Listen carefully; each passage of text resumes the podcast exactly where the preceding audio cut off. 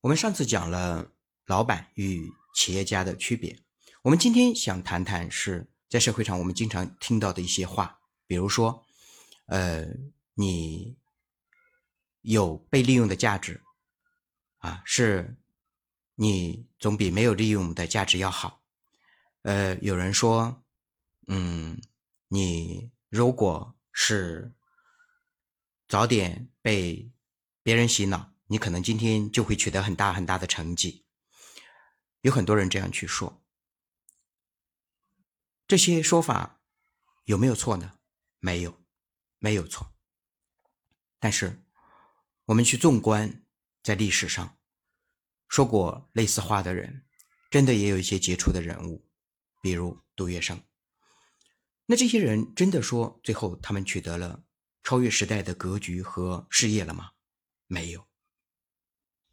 就像我们今天看某某明星，因为欠了税，然后现在被各种的限制，从天上坠落到地狱。我们看到某某网红主播从天上掉到了地狱，原因是什么？原因不就给他们一样吗？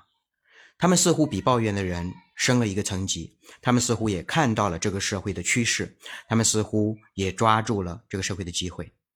他们会说：“我是猪口风口上的猪。”然后风停了，他们掉下来了。所以，最终以上两个观点，他们基本上还是因为心中有一个“私”字，他们还不是企业家。我记得孙中山先生曾经说：“计利当计天下利，求名当求万世名。”当我在上学的时候看到这句话的时候，我觉得非常敬仰孙先生的那种格局和境界。这种格局和境界决定了他做事业的高度，决定了他在历史上的高度。我们纵观历史，我觉得，我真心的觉得，我们。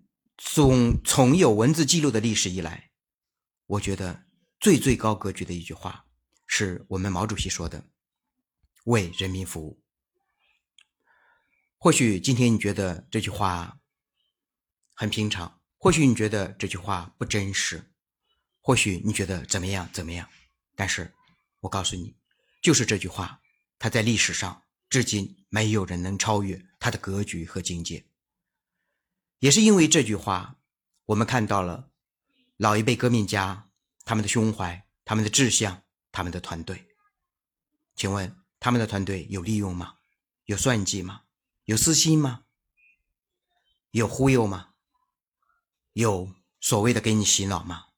如果你认为那是洗脑的话，没有，因为他们自己真正的心，他们自己傻傻的心，他们自己。为自己的信念抛头颅、洒热血，最终，他们递到了新中国。我们每一个人的格局，最终决定了我们走多远，我们飞多高。我们的价值观、我们的认知，这些构成了现在的我们。如果我们也站在毛主席的。这种纬度上，来去做事，来去工作，来去生活，来去创业，那我们就没有私心，就没有那种小的格局，就没有偷逃税。我们要的是发展，是壮大，是和朋友一起的肝胆相照，是同志，是互相的扶持，而不是利用，而不是。巨大的思念，而是为了在历史上做出来一点点贡献。有人说，那这个过程之中，你也会用到手段呀，道法术器。我们如果没有这些，我们又怎么能够在这个纷繁的社会中立足呢？但是，我们所有的道法术器都是在道的基础上，都是建立在大公无私的基础上。都是建立在事业的基础上，而不是坑害别人的基础上。